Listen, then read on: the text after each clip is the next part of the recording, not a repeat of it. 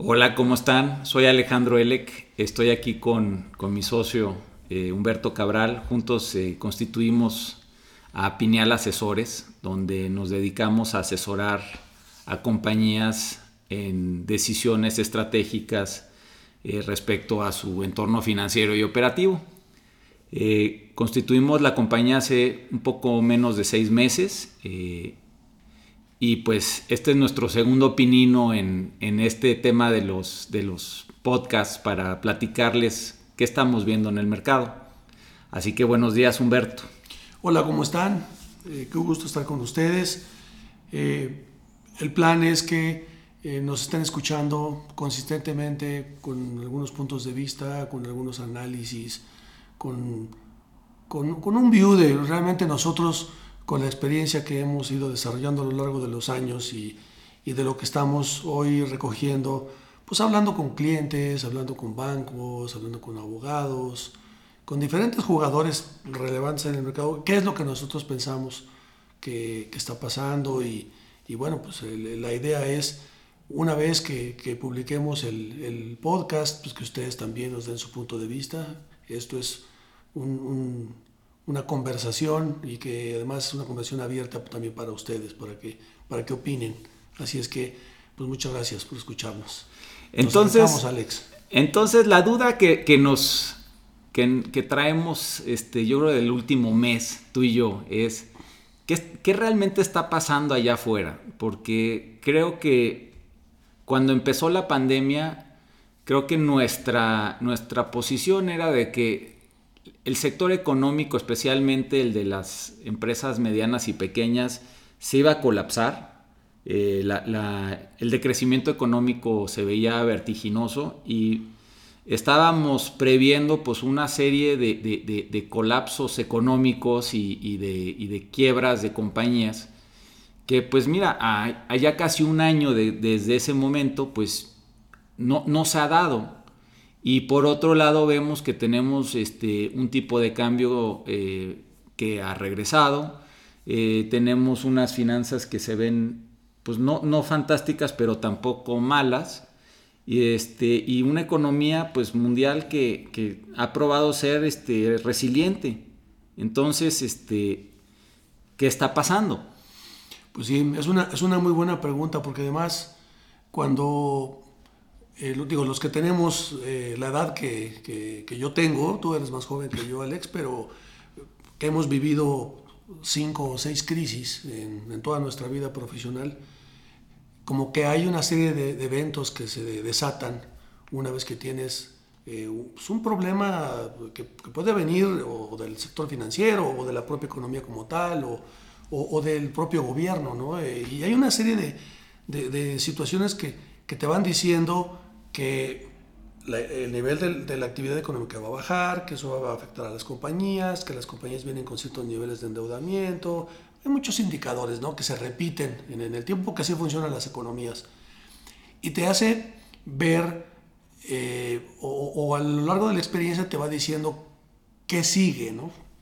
Y la verdad es que ahora eh, quisimos hacer exactamente la misma lectura y pues no, incluso si no nos queremos ir hasta la crisis del tequila y nos quedamos un poquito más cortos aquí y tratamos de, de comparar esto con lo del 2008, decimos, bueno, ¿qué está sucediendo y por qué no es que las compañías ya están sentadas hoy con sus bancos? Estamos hablando a nivel global eh, y obviamente pues México incluido, con los bancos revisando y haciendo reorganizaciones corporativas, este, reestructuraciones financieras, eh, reconvirtiendo sus compañías en lo, que, en lo que una vez que ha pasado esta pandemia va a ser. Y una primera lectura que, que detectamos es, y las vamos a ir sacando poco a poco aquí Alejandro y yo, pero una que es fundamental es que cuando comparas esta crisis con, con la crisis de 2008 es que primero la crisis de 2008 se dio en el sector financiero y esto te generó una crisis de liquidez ese fue el primer evento fundamental que luego perjudicó a las compañías, ¿no? a la economía y luego a las compañías. Y esta crisis viene generada por una pandemia que lo que hizo fue que te apagó la economía. ¿no? Es como si le hubieran bajado el switch a todos de un momento a otro. Pero Eh, eso evidentemente empezó a afectar a las, a las, compañías en general, a todas, a las grandes, medianas y a las, y a las pequeñas.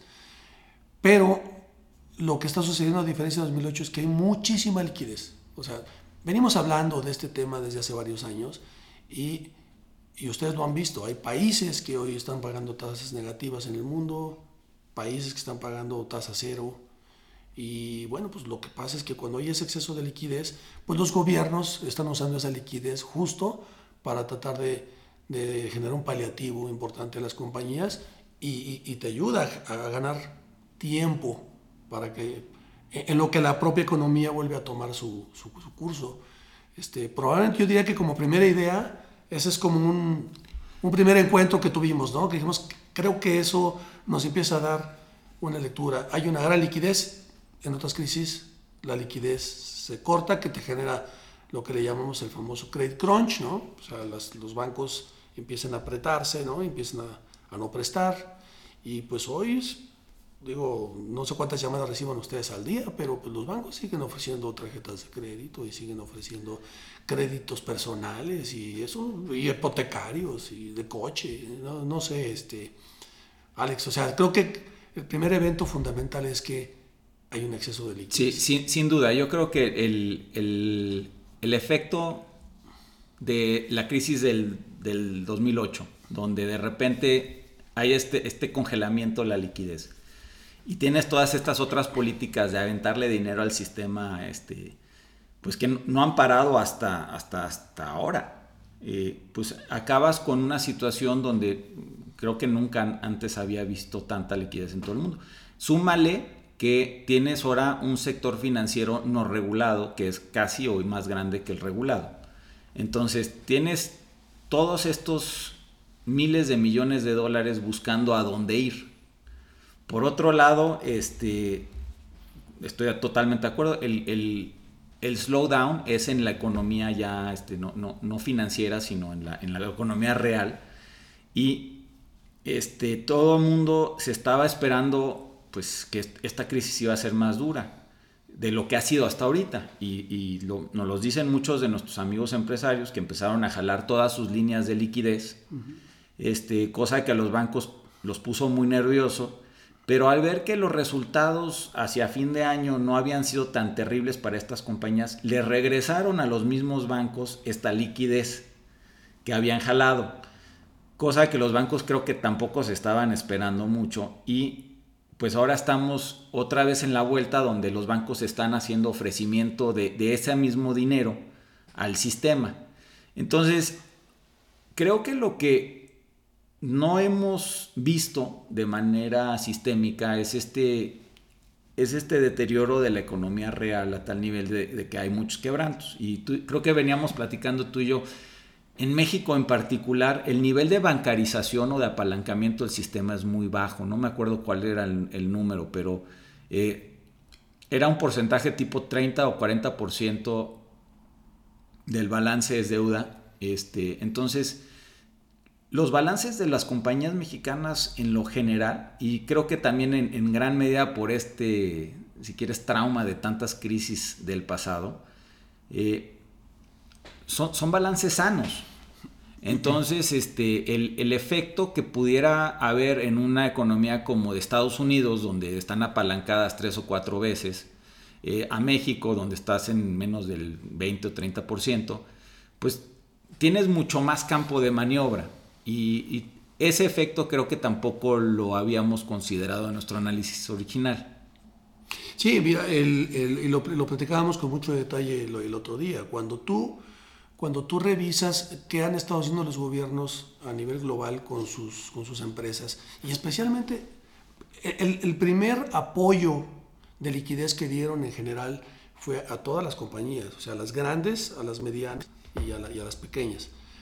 Eh, este, básicamente otorgándoles créditos que eventualmente pueden ser perdonables, ¿no? dependiendo la, lo crítico que se pueda poner la, la crisis. ¿no? Al final, ¿Cuánto va a ser perdonable y cuánto no? Pues eso se sabrá más adelante, pero, pero con esa cláusula, ¿no? Que, bueno, pues que esa no la, vemos, no la hemos visto en México a propósito, ¿no? Pero em, lo que te llama mucho la atención es, eh, ya, a nivel global van en la segunda vuelta. Eh, y en esa segunda vuelta lo que están haciendo ya es reenfocar eh, la liquidez, ya no a las empresas muy grandes, en donde ya vieron que están relativamente saliendo adelante solas, en donde a lo mejor hubo alguna disrupción en su mercado y que es corregible, y si como reguladores pueden entrar a, ayudar a corregir un poquito ese, ese, pequeño problema de su mercado para regularizar, salen.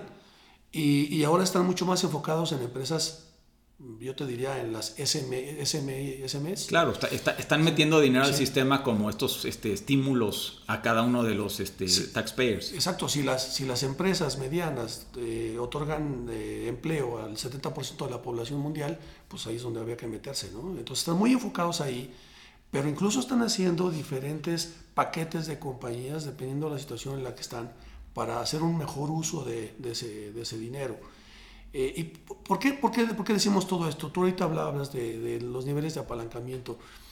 Eh, ahorita que hablabas tú alrededor del 30%, ese realmente es el nivel del apalancamiento del sector, del último datos que tenemos de Banjico. Eh, este, el 28-30% es el nivel de apalancamiento con respecto del PIB de, yo te diría, de las empresas no financieras. Si tú ya le agregas sector público, el sector privado completo, o este, hogares, eh, vivienda. Eh, cuando ya lo ves, eh, es, es, uno, es el 100% del PIB. Estamos apalancados una vez. Una vez. O sea, digamos, todos los actores económicos están apalancados una vez. Cuando lo comparas contra el G20, está 400%. Entonces... cuatro veces. Sí, cuatro veces. Entonces, un poco el, el, tema es, bueno, ¿qué va a pasar a nivel, a nivel global? Pues la lectura de que eventualmente con estas inyecciones de liquidez, eventualmente vas a generar, o sea, si te genera un velo ahorita para poder ganar tiempo y esperar a que la economía se recupere, sí, sí ha ayudado, pero por otro lado no está permitiendo que las compañías vayan hacia adentro y vean fundamentalmente qué está sucediendo y qué, qué medidas deberían tomar para irse preparando, porque porque si bien esa liquidez está ahí, lo que sí sigue pasando es que las compañías se siguen apalancando y siguen tomando liquidez de fuera porque no la están generando internamente con su propia operación. Y, si al final estas, estas compañías van a seguir perdiendo dinero en el futuro, pues esa liquidez que viene de afuera y algo que tuvieran de caja se va a convertir en dos cosas, una pérdidas y un mayor apalancamiento. Entonces la crisis de solvencia va a llegar, pues yo creo que tú y yo hemos platicado y seguimos convencidos de que va a llegar. Lo que no sabemos es qué tan rápido y qué tan cruda. Eso a nivel global. Y en México, eh, cuando sacamos la cuenta del nivel de apalancamiento del, del sistema y vemos que es relativamente muy bajo con respecto a, a lo que hemos visto globalmente, bueno, acá lo que hay que considerar es que no hubo estímulos de parte del gobierno suficientes para apoyar a, las empresas medianas y pequeñas. Y, bueno, las grandes evidentemente no, pero e, esos estímulos no llegaron. Entonces, las compañías han tenido que arreglárselas pues, solos y con algo con sus bancos. Y, a lo mejor eso, si bien no estaban tan apalancados con respecto a lo que acabamos de explicar a nivel global, sí están viendo una realidad diferente, porque se se están teniendo que básicamente rascar con sus propias uñas y habrá que ver ¿no? en qué sectores se empieza a mostrar ese deterioro, habrá que ver en qué compañías, eh, pero, o sea, otra vez, sí seguimos convencidos que esto va a pasar, pero, pero creemos que va a ser mucho menos duro de lo que, de lo que esperábamos.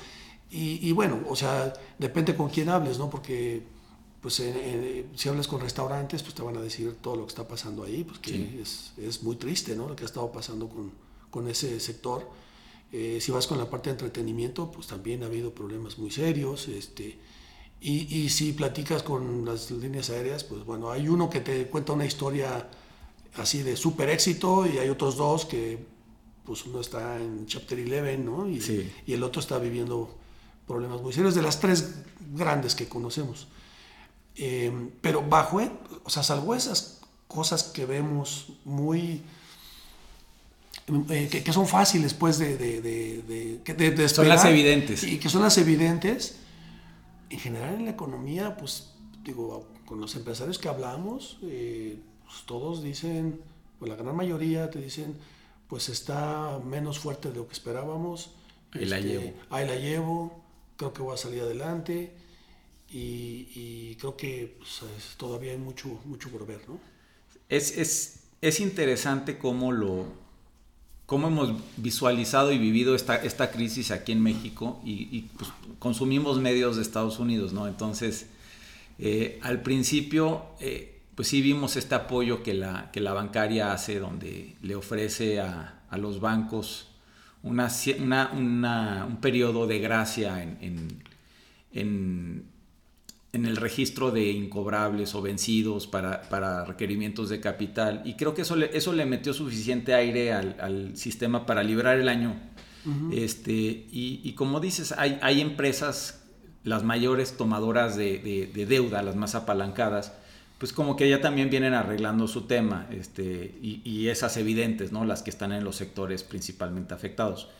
Eh, lo, que, lo que sí es este, es raro para mí es esta oportunidad que tú y yo habíamos visto de que si yo soy un empresario, yo vengo trabajando con, un, con una expectativa de ventas este, de Y y ya ante esta nueva, hasta este nuevo entorno económico, ya mis expectativas pues va a ser Y menos algo. Eh, el resto de la compañía no ha, no ha considerado toda esa nueva realidad en términos de venta y, este, y tal vez de reconversión de su modelo operativo. Eso todavía no, no, lo, no lo veo yo de manera sistémica. Este, como dices, no, no sé qué tan, qué tan grande va a ser eso. Eh, claramente no tan grande como lo teníamos esperado al, principio del año pasado. Pero este, sí, yo creo que sí viene algo de cambio. Eh, creo que no va a ser así violento. Creo que también el, el hecho de que México este, esté operando mejor que sus pares, este, en gran medida porque nuestros pares no, lo han hecho particularmente bien, y por nuestros pares digo mercados emergentes, este, pues nuestro tipo de cambio sigue, sigue siendo, este, pues, eh, se ha mantenido, ¿no? Y pues se ha mantenido por no solo porque las alternativas son, son limitadas, pero pues porque el, el trade en, tipo de en, tasa de interés entre, entre dólar y peso pues sigue siendo enorme. Entonces toda esa liquidez que ya dijimos que hay en el sistema pues sigue, sigue llegando a, comprar pesos. Entonces eh, yo creo que no es de que hayamos hecho algo especialmente bien, sino que nuestros compañeros este, no lo han hecho lo han hecho peor que nosotros. Sí, mira, cuando hablas, eh, digo, tú y yo no somos economistas, pero, pero tenemos eh, conocidos y amigos y, socios de, vida, ¿no? Que, que, son de los economistas más respetados en este país y hemos, nos hemos sentado con ellos por horas. Y ellos, en la forma más técnica, te explican lo que está pasando en las finanzas públicas y entonces, pues eso, cuando un inversionista de fuera lo analiza, y, además cuando lo, compara, porque además todo esto es e, e, en, organizaciones internacionales, ¿no? que, que además eh, tienen sus, sus procesos muy claros de cuáles son las mediciones que tiene que considerar para invertir en un país o, de incrementar o reducir sus posiciones. Bueno, hacen sus comparables y nos ponen en, tablas con, con, nuestros pares, ¿no? Con Turquía, con la India, con nos ponen con, este, Brasil, Rusia. ¿no? Rusia, etc. Y, con países latinoamericanos con los relevantes. Entonces, cuando te ven así, dicen, bueno, a ver, ¿cómo están las cosas en México? Este, pues, si lo comparas contra los demás, este, pues a lo mejor va a haber unos que se van a emproblemar primero que, que nosotros. Y entonces, eh, cuando vas a ir a mercados emergentes, pues sí tienes que escoger dónde vas a, dónde vas a poner ese porcentaje de inversión en función de cómo se ven los comparables. Y, sí, todo parece indicar que hay otros países que se ven peor que nosotros y que si esto va a afectar a países en mercados emergentes, va a haber unos que van a caer primero que nosotros y eso permite que los inversionistas puedan seguir trayendo recursos a, a México, ¿no? Eso es, eso es, y por eso ves el tipo de cambio donde lo ves, ¿no? Este, y por eso esa liquidez también en, en el sistema que, que si bien ha habido salidas importantes y, y bueno, ahí está publicado en todos lados, ¿no? Eh, cuánto hay de inversión extranjera directa o, o, cuánto de estos flujos de inversionistas han salido. Sí, o sea, pero al final en el comparable, ¿no? Contra otros años y en el, y en el flujo que estás viendo de ellos en este país, es suficiente para mantener el nivel que tienes ahí. Esos son el tipo de, de, indicadores que de pronto eh, son, bueno, la inflación, ¿no? En 3.6 en el año, o sea, cuando ves ese tipo de indicadores, de pronto, pues también las compañías dicen, ¿de verdad está pasando algo en México o no está pasando algo? ¿O, hacia dónde vamos? Eh, yo, yo, te diría, y tú hablas ahorita de, no, se ve un cambio de, de, timón en, las compañías. pasémonos del escenario, vamos a llamarle un poco catastrófico, ¿no? Que, que, pudimos haber esperado cuando empezó la pandemia, ¿no? Al, al, escenario que tenemos hoy que es lo que tú y yo mentalmente hemos venido haciendo. Eh, si bien eh, las, compañías eh, se dan cuenta que eventualmente van a poder sobrevivir a esta, a esta crisis y que eventualmente sí estarán más apalancados, pero por la liquidez que hay, algo van a poder hacer con sus bancos y hacer algunos ajustes y salir adelante. Este, si ese es el gran cambio que van a hacer después de una pandemia como la que eh, seguimos en medio de esta, ¿no? no, no, no, hemos salido. Eh, si, si, no aprendemos que, que, estos procesos nos deben llevar a realmente hacer un acto de, de contrición ¿no? y, de, y, de, reflexión muy profunda hacia nuestras compañías y decir qué tengo que hacer diferente. Es difícil decir que te vas a preparar para una pandemia de estas, nadie se puede preparar para estas cosas, pero lo que sí puedes aprender es que ya con lo vivido aquí es oye, la manera como opero mi compañía es la correcta, las líneas de negocio que tengo son las correctas, eh, lo que estoy haciendo con mi comunidad es lo, es, es, es lo correcto, eh, o sea, hacia dónde quiero llevar a, mi compañía. La compañía la tengo que llevar a un siguiente nivel. Este, estoy bien en términos de tecnología, eh, soy una empresa socialmente responsable. ¿Qué mensaje le estoy mandando a mis, a mis colaboradores? O sea, qué tan comprometidos estamos, no solo con la compañía, sino con la comunidad en la que nos desarrollamos, qué le estamos dejando a este, a este país y qué le estamos dejando al, al, mundo, ¿no? O al planeta.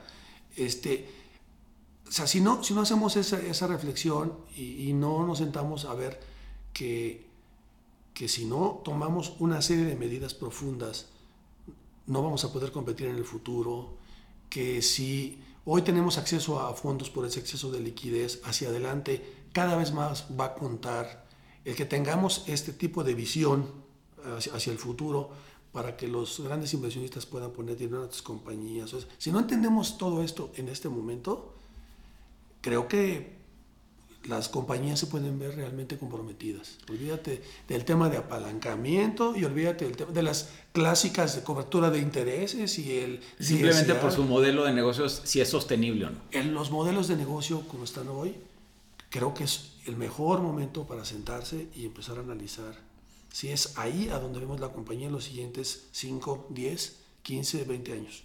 Es que fíjate que creo que todos nosotros que llevamos operando en esto ya tiempo, eh, hay una premisa básica en, en, cómo, eh, en para qué están las compañías. Y nosotros pensamos que el crecimiento este, perpetuo de, cualquier organización es lo deseable. O sea, nunca, nunca en ningún libro de texto que yo, que yo he leído, este, dice, oye, pues tal vez hay un, hay un nivel natural para una organización que no debería de ser más de esto y a partir de ese nivel pues te tienes que, tienes que evolucionar en alguna otra cosa.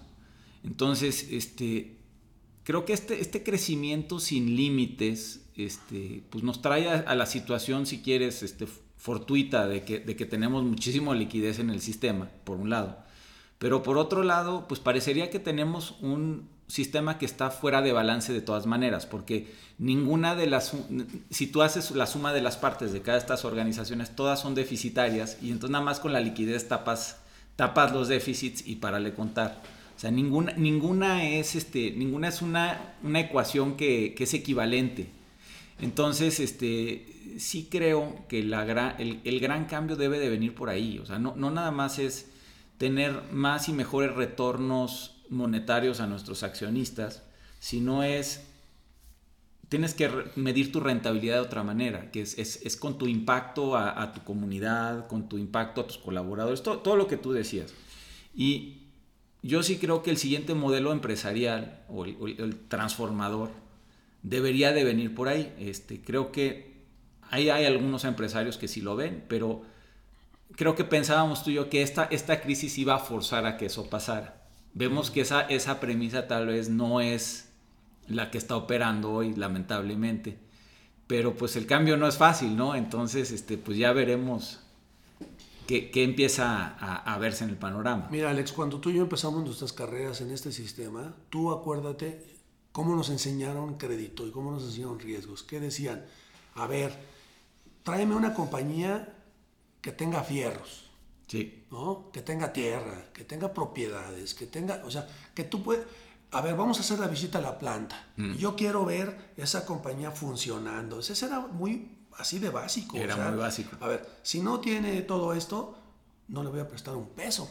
No, ¿y, quién es el dueño? ¿Cuál es el carácter de él? Este... De, dónde viene esa familia? Sí. pero mira, antes se fijaban los inversionistas, o bueno, en el caso bancos, ¿no? Para dar un crédito, en equipo, en edificios, la fábrica, ¿no?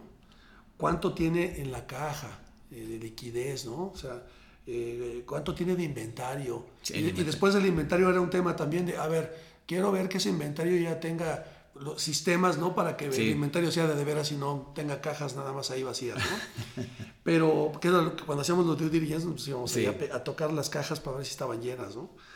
Y, tierra, ¿no? O sea, es, ese era fundamental. Y ahora, cuando tú empiezas a evaluar las nuevas compañías o las compañías del futuro, de un futuro que ya está aquí, y que son las, que son las compañías más eh, que, que, tienen el market cap más importante o, o mayor pues en, los mercados, ¿qué tienen? Tienen patentes. Sí. Tienen valor de marca. Así es. Intangibles. Sí. Tienen lo, que le llaman el customer data, ¿no? O sea, que tienen mucho valor porque tienen muchísima información de sus clientes y de su entorno y que tienen software. Sí. La tecnología. Es cada vez empieza a pesar más los intangibles que los tangibles. Por eso cuando, cuando, cuando hablamos tú y yo de, ok, si esta pandemia no va a forzar de una manera muy radical a las compañías a reestructurar financieramente, a reconvertirse, porque ya no hay de otra, este, porque por este exceso de liquidez, qué bueno que no sea tan doloroso, pero si las compañías no se sientan a evaluar cómo están preparándose para competir en el futuro, considerando que los tangibles cada vez tienen menos peso, que los intangibles tienen más peso, que tienen que tomar decisiones más rápido, que tiene que tener los mejores, la mejor tecnología, eh, eh, la mejor información de sus clientes para adelantarse, este, pues no sé a dónde va a ir a dar su compañía. De hecho, se pueden decir, no, pues mejor que me absorba alguna de estas compañías nuevas que está... ya mejor me salgo. Pues, quién sabe si te quiera, ¿no? Sí. Así no, es demasiado pesada, ¿no? Porque tiene demasiados activos fijos y no, no me interesa. Entonces, creo que la invitación es seguimos con la misma premisa. Si la crisis de solvencia no llega tan fuerte como, como pensábamos originalmente que iba a llegar, eso no quiere decir que no es un muy buen momento para empezar a pensar en una reorganización corporativa. En una transformación de modelo de negocio. modelo de negocio. Este, ¿Cómo ven a su compañía funcionando en el futuro? ¿no? sí, yo, yo, mira, es que siempre en una crisis es más fácil virar el timón porque pues no te queda de otra. Tal vez ahora este, va a tener que ser por, acto propio, por convicción, más que porque una externalidad así te lo está imponiendo. Pero este, creo que siempre es un buen momento para tener esa conversación. Entonces, este, me, parece que nada más de, esta última media hora veo que, que, hay muchísima tela donde cortar. Este, que en, temas que deberíamos ir a explorar este, con ustedes y traer aquí a, invitados a que nos den, su punto de vista también. Entonces, pues les damos las gracias este, por su tiempo y los vemos muy pronto. Así es, bueno, pues muchas gracias por su tiempo. Ojalá les guste y una vez que lo publiquemos, nos encantaría que nos den su punto de vista. Muchas gracias a todos. Hasta luego.